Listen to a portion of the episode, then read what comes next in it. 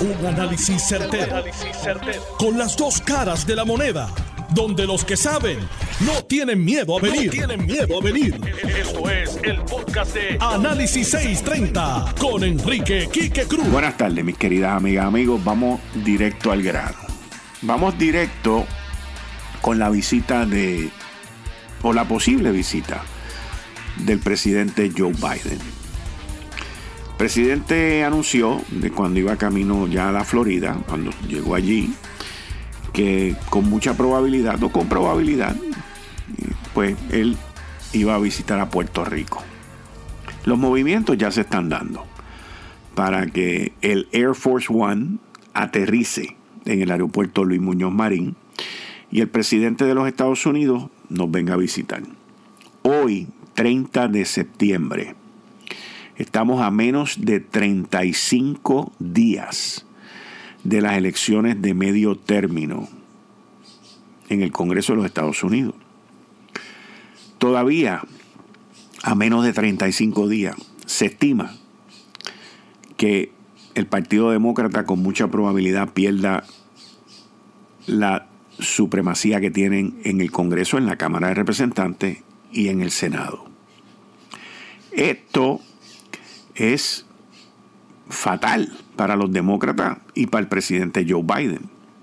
Porque los próximos dos años, si la Cámara de Representantes o el Senado, uno de los dos se pierde a los republicanos, o si pierden los dos, sería catastrófico para el presidente y para su gobierno. Pero estamos hablando de un partido demócrata que aún teniendo mayoría en el Senado con el voto de la, de la vicepresidenta Kamala Harris y teniendo la mayoría en la Cámara de Representantes, se les ha hecho muy difícil, prácticamente imposible, el legislar y llevar a cabo su agenda demócrata y las promesas que hicieron en campaña, principalmente por dos senadores, uno de ellos el de West Virginia, Manchin, que le ha hecho la vida imposible a los demócratas en aprobar la agenda económica. Y la parte económica que han logrado aprobar hasta ahora ha sido la mitad de lo que ellos querían, proponían y prometieron. Con una Cámara Federal y un Senado Federal, comenzando el 2023 de camino a las elecciones del 2024, pues las oportunidades demócratas serían muy, muy, muy malas. Y con esta catástrofe que ha ocurrido en el estado de la Florida, un estado republicano, donde sus dos senadores son republicanos, donde su gobernador es republicano y donde está también la residencia de Donald Trump, pues básicamente en el estado de la Florida usted tiene el hormiguero de los contendientes o de los principales contendientes que van a ir en contra del Partido Demócrata y de Joe Biden o de Kamala Harris o de quien vaya a ser su candidato en el 2024. Este huracán Fiona le presentó una excelente oportunidad a Biden y al grupo congresista de Nueva York, Nidia Velázquez y todos los que están allá arriba en Nueva York, y eso se vio claro cuando hizo la primera conferencia de prensa donde le dio las gracias al, presidente del Senado Schumer, que es de Nueva York, donde le dio las gracias al grupo congresista demócrata del estado de Nueva York, porque y dijo pues que ahí habían una gran concentración de puertorriqueños y todo ese tipo de cosas, porque con la Florida no tiene break, pero en aquel momento cuando él hizo ese anuncio, hizo esa conferencia de que nos quería, de que estamos con él, de que todo este tipo de cosas, y que anunció que por 30 días iban a cubrir el 100% de los gastos. Y todas las cosas que anunció, pues lo estaba guiando principalmente al, al grupo político, congresional y senatorial de Nueva York. En aquel momento no se esperaba que el huracán Fiona tomara la fuerza que tomó y destruyera parte de la Florida. Por lo tanto, Biden y sus estrategas políticos pues estaban pensando en los puertorriqueños que viven en los 50 estados, que van a salir a votar en noviembre y que puede ser un voto decisivo en estas elecciones dentro de los próximos treinta y pico de días. Pero entonces Fiona se mete en Florida. Y el gobernador de Florida, que está interesado en ser candidato a la presidencia, Ron DeSantis, asume la rienda y prepara todo con anticipación. Tiene alineado miles de personas para el restablecimiento de la luz. Tiene alineado miles de rescatistas. Tiene alineado de todo. Y mantiene el dominio, el control, no solamente de las operaciones en el estado de la Florida, sino que mantiene el control de los medios hacia la nación norteamericana, la exposición que él quería, que él estaba buscando sin entrar en unas primarias y sin tan siquiera anunciar que es candidato a la presidencia en el 2024, donde están dirigidos todos sus cañones. Él también tiene dos senadores allí republicanos, que son Rick Scott, el gobernador del estado de la Florida, que está interesado en ser presidente, y Marco Rubio. Pero en esta situación de Fiona, la posición del gobernador y el liderazgo que Ron DeSantis ha logrado presentar, opacando inclusive al gobierno federal y al presidente. Aun cuando la prensa trató de hostigarlo y de chavarlo, él le salió para adelante a la prensa y ha mantenido toda su situación bajo control. Inclusive dijo hace poco, luego de la devastación del huracán Fiona por la Florida, que en varias comunidades van a tener que comenzar desde cero. O sea, el tipo está diciéndole la verdad. Y el billete va a empezar a fluir de una manera impresionante. Esto lleva a que Biden pues vaya a la Florida, escasamente a 48 horas después que Fiona pasó por allí, y haga presencia y, haga su campaña. El estado de la Florida es un estado muy importante en las elecciones presidenciales y va a ser un estado también importante ahora para, para las elecciones de midterm del 2022, ahora en noviembre. Pero ¿qué pasa?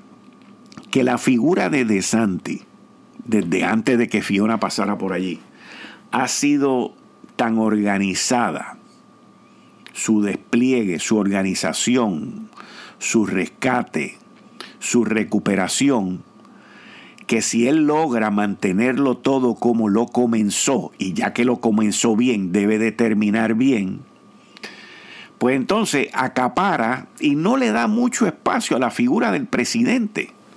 Porque como quiera FEMA se tiene que meter allí, como quiera los fondos federales se tienen que meter allí, y más importante, tiene sus congresistas que aunque algunos de ellos sean demócratas y otros republicanos, pero también tiene dos senadores que han estado en los medios, porque he visto los distintos comunicados de prensa, principalmente Marco Rubio, hablándole a sus votantes ante esta situación tan fatídica que ha ocurrido en el estado de la Florida. Lo cual le deja al presidente muy poco espacio para hacer presidencial, para ser presidente y mucho menos poder opacar todas las acciones y todos los movimientos que De Santi ha tomado. De Santi se ha proyectado no solamente como gobernante, pero también se está proyectando como futuro presidente de la nación norteamericana, de lo que él quiere ser, de lo que él ansía ser y de lo que él pretende ser. Entonces, eso deja a Biden un poquito acorralado, a pesar de ser el presidente. La gente todavía está hablando del video donde él está preguntando por Jackie. ¿Dónde está Jackie? ¿Dónde está Jackie? Y entonces, ¿dónde es que entonces Puerto Rico encaja en todo esto y se convierte en una figura, en una visita importante? Bueno, lo primero es que si tú vas a venir a la isla, pues eso de por sí va a ser noticia. Los principales medios de la nación van a venir con él en el Air Force One y le van a dar la cobertura completa de lo que ocurre aquí en los 50 estados allá, lo cual le provee a Biden la plataforma de expresarse a todos los hispanos, a todos los millones de puertorriqueños votantes que están en la Florida, que están en Nueva York, en New Jersey, en Pensilvania y en toda la nación, de que Él estuvo aquí, de que Él vino aquí, y buscar la manera de que ese voto sea para los demócratas ahora en noviembre del 2022 y luego en el 2024. Puerto Rico se convierte entonces políticamente para Biden y para Kamala Harris un asset, una joya de comunicación, porque desde un solo sitio tú te puedes comunicar con todos esos millones fuera de Puerto Rico, pero a la misma vez, si vas a venir aquí, no puedes venir a dar un anuncio zángano o a visitar sin traer nada. Nosotros los hispanos, nosotros los latinos, nosotros los puertorriqueños, si vamos a visitar a alguien, siempre nos gusta llevar algo. Y este no va a venir para acá con una botellita de whisky, una botellita de vino californiano, ni nada. Tiene que venir algo que impacte a la gente que está sufriendo en esta isla. Por otro lado, Biden también tiene que venir, si va a correr en el 2024, porque desde ahora quiere establecer un contraste, un contraste que lo van a comunicar a los millones de votantes hispanos puertorriqueños de los 50 estados un contraste con la visita que hizo Donald Trump aquí. Él no va a venir aquí a tirar rollos de papel. Él va a venir aquí en una visita que va a ser presidencial. Presidencial. Ahora, ahora. Ustedes recuerdan que cuando Donald Trump vino a Puerto Rico, uno de los que estuvo para arriba y para abajo con él, fue el exalcalde de Guaynabo, Ángel Pérez. ¿Y dónde está hoy Ángel Pérez? No es alcalde y está acusado por corrupción.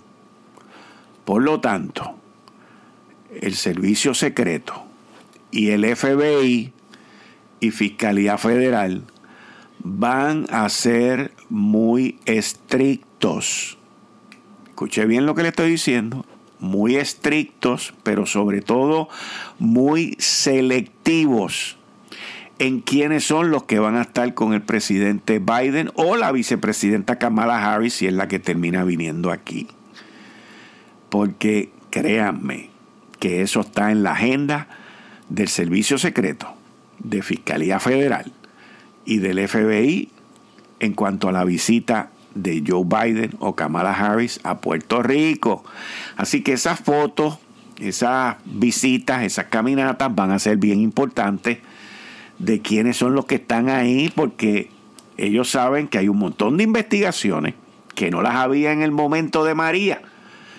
Así que esta visita, de, ser, de, concretarse la visita de Biden a Puerto Rico, va a ser una visita bien controlada, bien manejada, bien orquestada, en donde se va a tener que dar un mensaje de algo, pero también no se va a permitir el que se convierta en algo como lo que fue la visita de Trump, porque los demócratas y Biden quieren de cara al 2022, a noviembre del 2022 y al 2024, establecer el contraste de lo que hizo Trump, un posible retador al Partido Demócrata y a Biden en el 2024, un contraste de lo que fue la visita de Trump y lo que es la visita de Biden. Esa es la parte más importante de esa visita. Y de concretarse esa visita, esos puntos de análisis que yo les acabo de dar a ustedes, van a ser el, el, el hub, el, el, el aro, el axis de todo y cómo va a ser todo. Muy poco riesgo, todo controlado, y con un mensaje que ayude al pueblo de Puerto Rico transmitiéndolo hacia los 50 estados. Así que vamos a ver qué sucede, vamos a ver si nos incluye. Yo entiendo que nos debe de incluir, y, lo digo desde el punto de vista no por beneficio de nosotros, sino por la parte política que les acabo de explicar a ustedes. Y es de la manera que yo lo veo y de la manera que yo lo analizo. Porque en el estado de la Florida, ahí están prácticamente todos los principales contendientes en contra del Partido Demócrata y en contra de Joe Biden en el 2024, si es que él va a correr o, si, o quien vaya a correr. Pero en el estado de la Florida está Donald Trump, está Rick Scott y está Marco Rubio. En Puerto Rico, ninguno de esos tres puede venir para acá a robarle el espacio a Biden. Ninguno de los tres. Y ahí es donde toda esta situación eh, se va a concentrar. Yo me imagino, debo de entender que de el presidente de los estados visitarnos a nosotros, vendrá con alguien del Departamento de Energía, vendrá con alguien de, puede ser hasta del, mismo Nueva York, del Long Island Power Authority, que me está raro que no los he visto por ahí, y gente de, de sus localidades demócratas que él pueda decir que están con él aquí para ver cómo vamos a resolver lo de la electricidad y nos va a decir, olvídate, que nos va a poner un 5K, un 10K, un, 5G, un 10G en, el sistema eléctrico dentro de los próximos años. Algo, algo de eso va a tener que ser porque tiene que entrar por la fibra. Y recuerden una cosa, aunque nos cause trastorno, pena o silencio, el mensaje, aunque nos creamos que es para nosotros, no es para nosotros, es para los votantes que tienen el derecho al voto por el presidente, por los senadores federales y por los congresistas federales. Nosotros somos el escenario, pero no somos la audiencia, para que estemos claros de eso, para que estemos bien claros de eso. Ahora, esa visita que vendrá también con la directora de FEMA, que ya estuvo aquí, ella ya hizo su, su, recorrido. Esa visita se supone, se supone, que también aligere, o por lo menos verbalmente, porque yo lo veo muy difícil verbalmente, eh, todos los procesos que tengan que ver con la electricidad. Tengamos algo bien claro, porque esto ya el licenciado John Mott lo dijo esta semana en el programa, y esto los medios no lo han querido cubrir porque les duele de una sobremanera, principalmente a los que escriben y a los que hablan. Les duele que Luma no va para ningún lado. Luma se va a quedar en Puerto Rico. Va a pasar la fecha del 30 de noviembre, se va a enmendar el contrato, se va a extender hasta que se resuelva la situación con el pleito de los bonistas, con la jueza Laura Taylor Swain y el sistema de quiebra. ¿Por qué digo esto? Lo digo porque es una parte importante e integral y yo no dudaría, no dudaría que en una visita de Biden o de una de esta gente, los cocorocos o los cheches de la película de Luma estén por allí y se anuncie algo, algún compromiso, no de que Luma se quede ni nada de eso, pero que tengan algún tipo de visibilidad. Porque ya los bonistas dijeron en corte, en el proceso de quiebra de Autoridad de Energía Eléctrica, que quieren que Luma se quede. Ya lo dijo la Junta de Supervisión Fiscal y ya lo ha dejado saber también la jueza Laura Taylor Swain a través y la Junta de Supervisión Fiscal con su abogado. Así que esto es algo que olvídense de soñar con pajaritos preñados. Porque eso es así. Y eso no va a cambiar. Llueve, ruen, truene, relampaguee, pataleteen, hagan lo que sea, eso es lo que viene, eso es lo que va. El gobernador va a tener su follow-up, va a tener su visita, va a tener su compromiso y hay que ver cómo le saca también ventaja o qué habla o qué dice o cómo el presidente Biden o la vicepresidenta Kamala Harris se expresan sobre las acciones, que aquí es donde vuelvo a repetir, de recuperación, recovery. Recuérdense, estamos en la etapa de recuperación, recovery, por parte del el gobierno de Pedro Pierluisi, por parte de Luma Energy, recuerden lo que les estoy diciendo, y por parte del el apoyo de FEMA. Esas son las partes medulares que van a tener en los mensajes que esta gente vayan a dar cuando estén aquí en Puerto Rico. Y no dudaría que hicieran un contraste entre la recuperación y la devastación de aquí y lo que ellos vieron en la Florida, que es mucho peor de lo que ha ocurrido en Puerto Rico. Pendiente, porque yo lo veo de esa manera en términos de la visita, si se da o no en los próximos días. Si Biden no viene y manda a Kamala Harris, por lo que les acabo de describir ahora de la importancia del próximo candidato a la presidencia por los partidos republicanos o por el Partido Demócrata, pues me daría a mí cierto indicio de que quizás Biden no sea el que vaya a correr en el 2024, porque es que el escenario y la plataforma desde Puerto Rico, hablarle a todos los hispanos, a todos los latinos y a los millones de puertorriqueños que residen en los 50 estados desde esta isla, es una oportunidad única. Entonces, ¿por qué darle ese espacio y esa oportunidad a la vicepresidenta Kamala Harris? Pues tiene que ser por una razón únicamente política. y yo lo entendería y analizaría como que Biden se va a quedar buscando a Jackie eh, después del 2024 y va a abrir paso a una nueva cepa dentro del Partido Demócrata. Ese es mi análisis hoy, 30 de septiembre del 2022. La semana que viene puede cambiar, pero no veo cómo una persona que vaya a correr en el 2024, que puede venir a esta plataforma, a este escenario, solo, sin tener de cerca a Rick Scott, al gobernador Ron DeSantis, ni a Marco Rubio, en la Florida, aquí está él solo, desperdicie esa oportunidad. Nada. Eso es mi opinión y mi análisis. Luego a las 6 de la tarde con Juan Luis Camacho, Anthony Maceira, Jerry Rodríguez, pues lo pueden analizar y lo pueden ver de otra manera. Ahora, antes de que me vaya para la pausa comercial, hoy en los periódicos se ha hablado, y principalmente en el periódico El Nuevo Día, en la página 12, eh, un artículo escrito por Gloria Ruiz Cuilan, donde hablan de empleados de Fortaleza pasan el negociado de manejo de emergencia. Y, esto se está tratando de, de, manejar de una manera, pues no, pues tienen la gente, nos van a ayudar, qué chévere, qué chuchín, esto y lo otro. Yo no lo veo así. Y le voy a decir a ustedes por qué no lo veo así. No lo veo así porque aquí hay algo más político que eso. Aquí hay algo más intenso que el mero pasaje de unos empleados de un sitio a otro.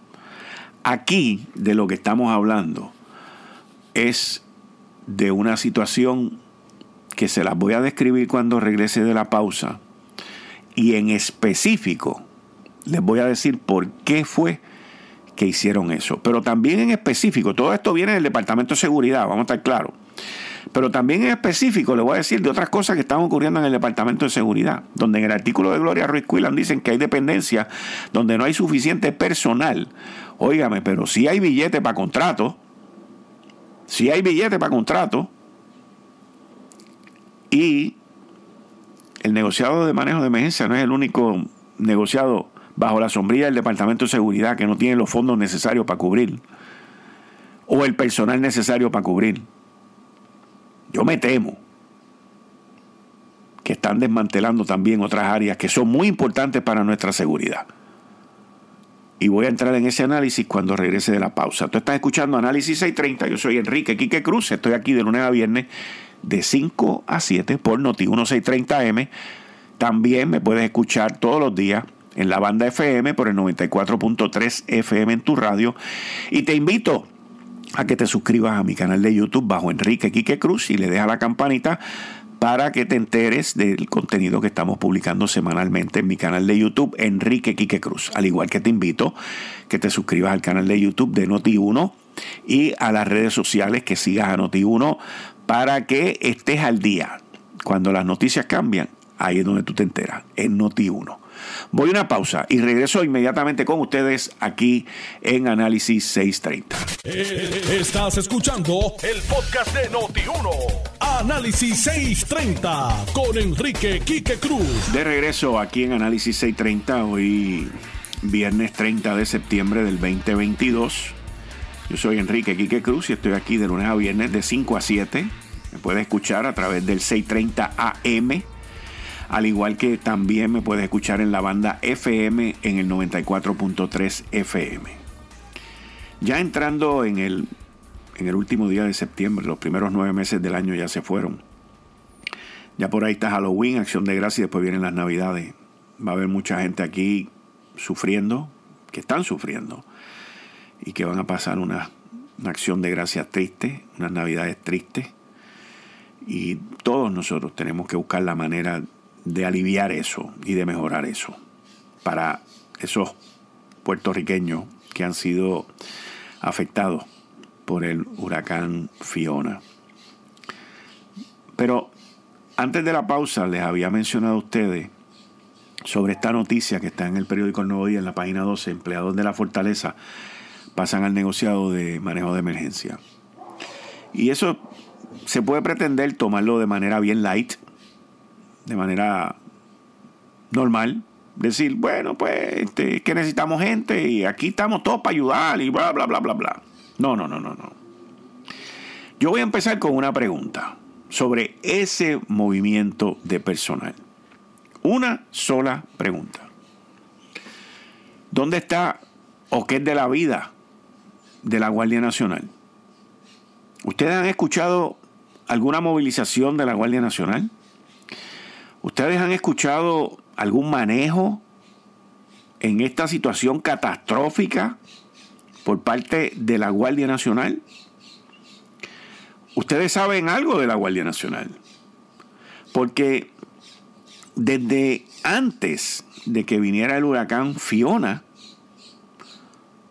yo no he escuchado nada de la Guardia Nacional.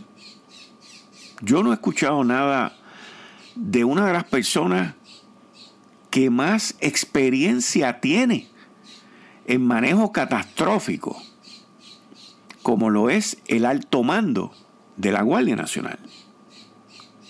¿Alguien sabe si el general Reyes está bien? ¿Alguien sabe qué están haciendo en la Guardia Nacional?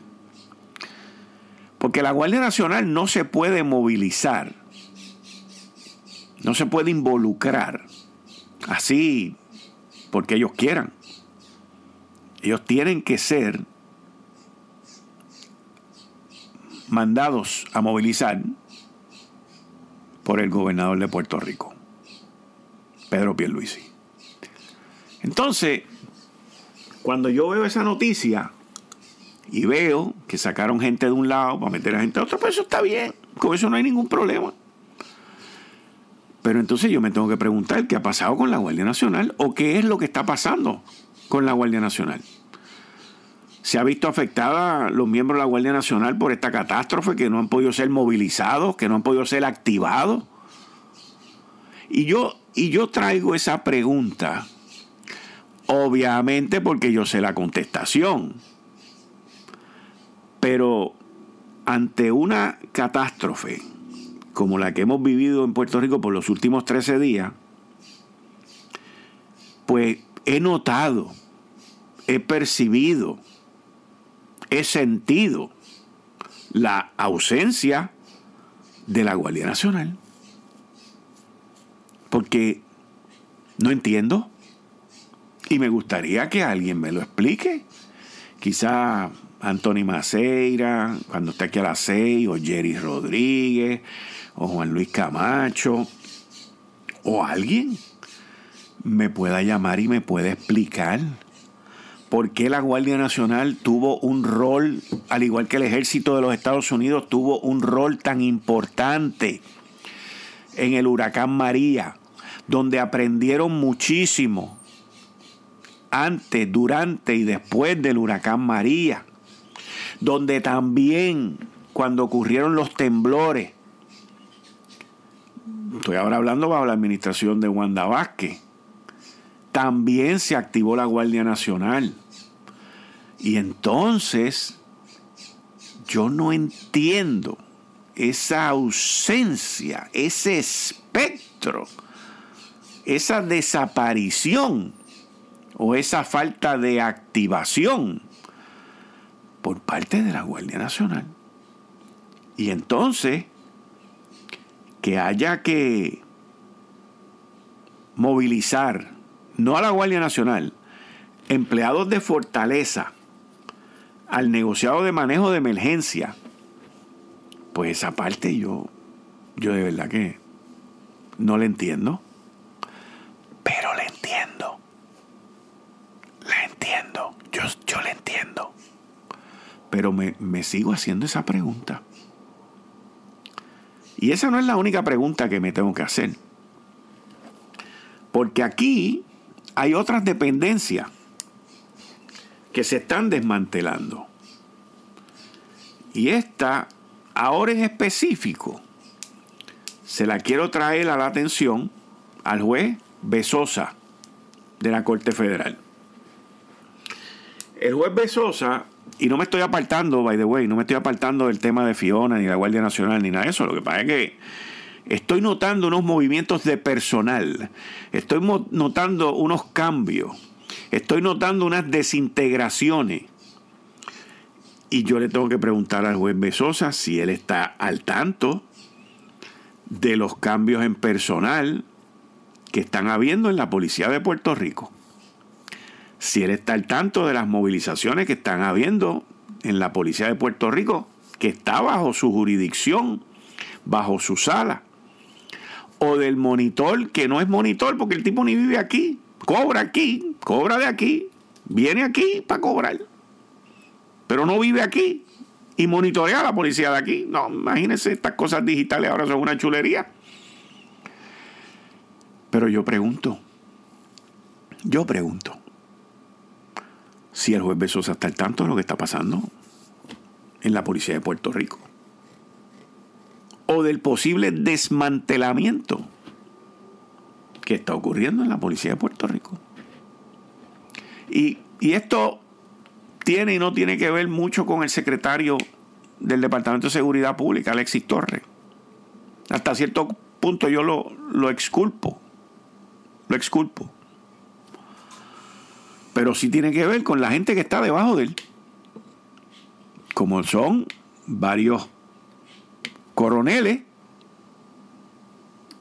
como lo son varios coroneles, varias personas que se reportan a él y que todavía tienen grandes intereses en que desde afuera las cosas pasen en la policía como ellos quieren. Por lo tanto, en mi opinión, ellos saben quiénes son y ellos saben que nunca han tenido mi respeto, nunca lo van a tener, porque siempre sus intereses personales han ido por encima de los intereses de no solamente la policía de Puerto Rico, de los intereses de nuestra seguridad. Y ahí es donde está el problema. Ahí es donde está el problema. Así que vuelvo y le pregunto al juez Besosa si él sabe lo que está pasando. Si él está al tanto o si está bajo control. No le pregunto al monitor porque el monitor no sabe o no le interesa, y mucho menos al Departamento de Justicia Federal, que ha sido el que nos ha metido en este bollete, que ya vamos a cumplir 10 años y todavía no logramos salir de la reforma de la policía. Pero volviendo al tema del negociado de manejo de emergencia y la ausencia tan visible, visible de la Guardia Nacional antes de Fiona, durante Fiona y después de Fiona. ¿Qué es lo que ha pasado con la Guardia Nacional? ¿Por qué esa ausencia? ¿Por qué esa falta de movilización? Y por favor, el que me vaya a contestar, no me diga que es porque no han hecho falta. No me diga que es porque no ha sido necesario. No me diga que es por el gasto, porque nada de eso es. Aquí todos los recursos, repito, todos los recursos que han estado disponibles para el Estado y para los puertorriqueños en el rescate y en la recuperación, no se han movilizado si no se hizo con la Guardia Nacional de Puerto Rico. Este tema lo voy a dejar abierto ahí, donde lo estoy dejando ahora con ustedes hoy viernes 30 de septiembre del 2022. Porque esto es un tema que lo abro hoy y no lo voy a concluir hoy. Porque, pues como yo no tengo programa sábado y domingo, pues tengo que esperar al lunes próximo, que ya vamos a estar en octubre. Ya va a ser el 3 de octubre. Y todavía vamos a estar en la recuperación de Fiona. Y todavía vamos a tener gente sin luz en las áreas más afectadas.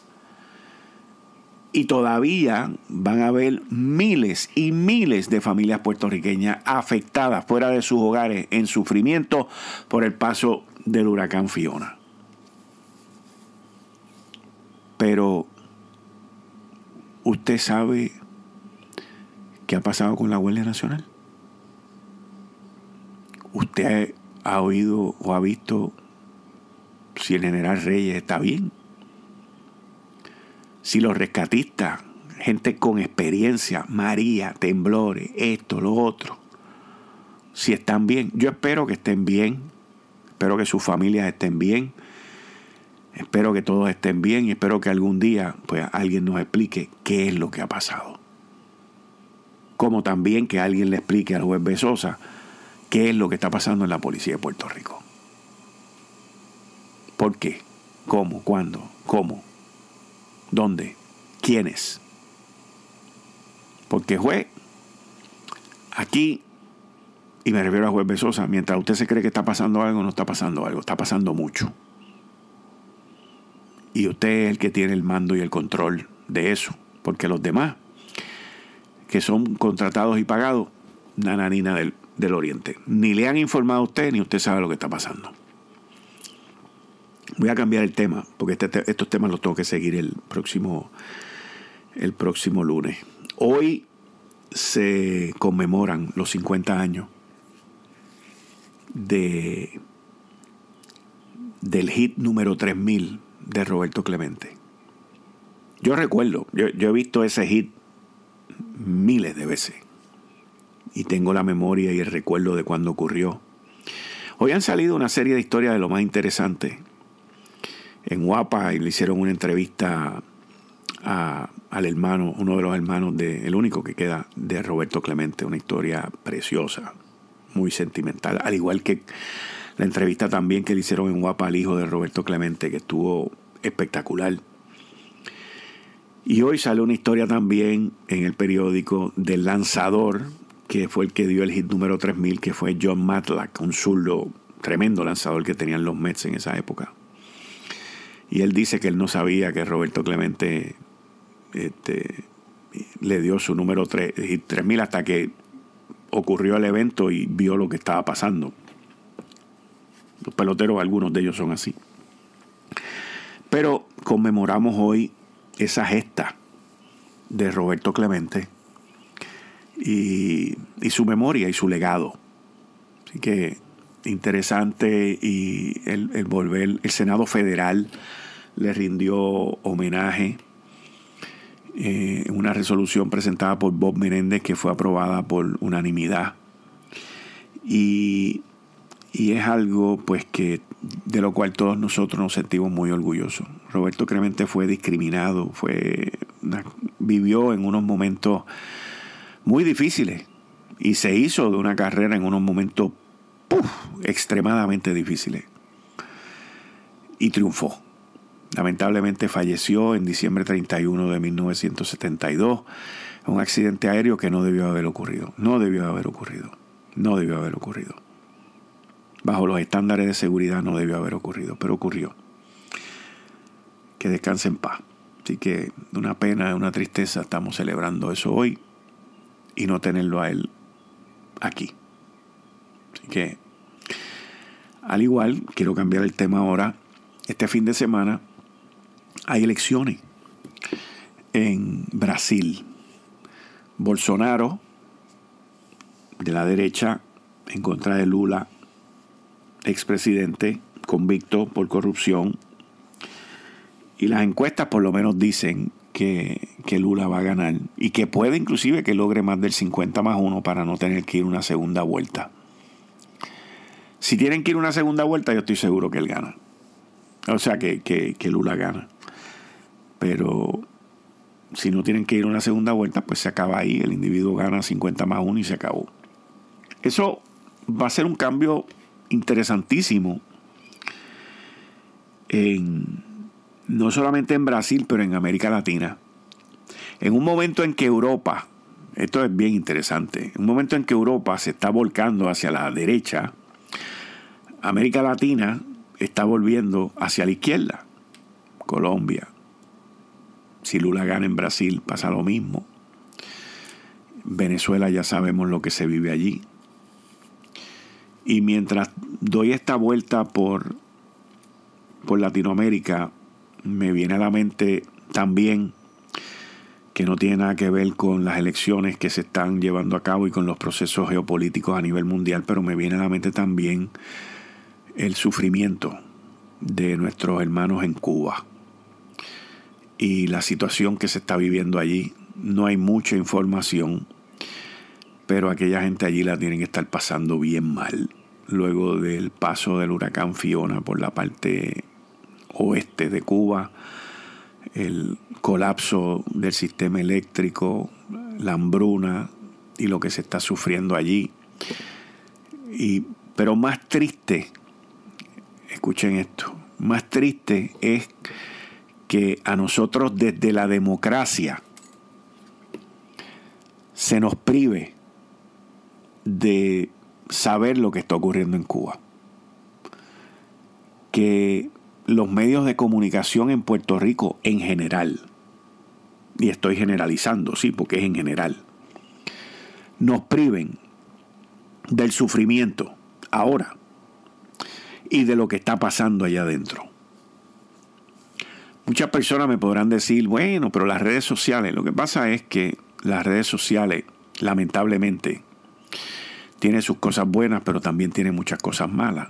Y una de las malas es la desinformación y la validación de la información que está saliendo.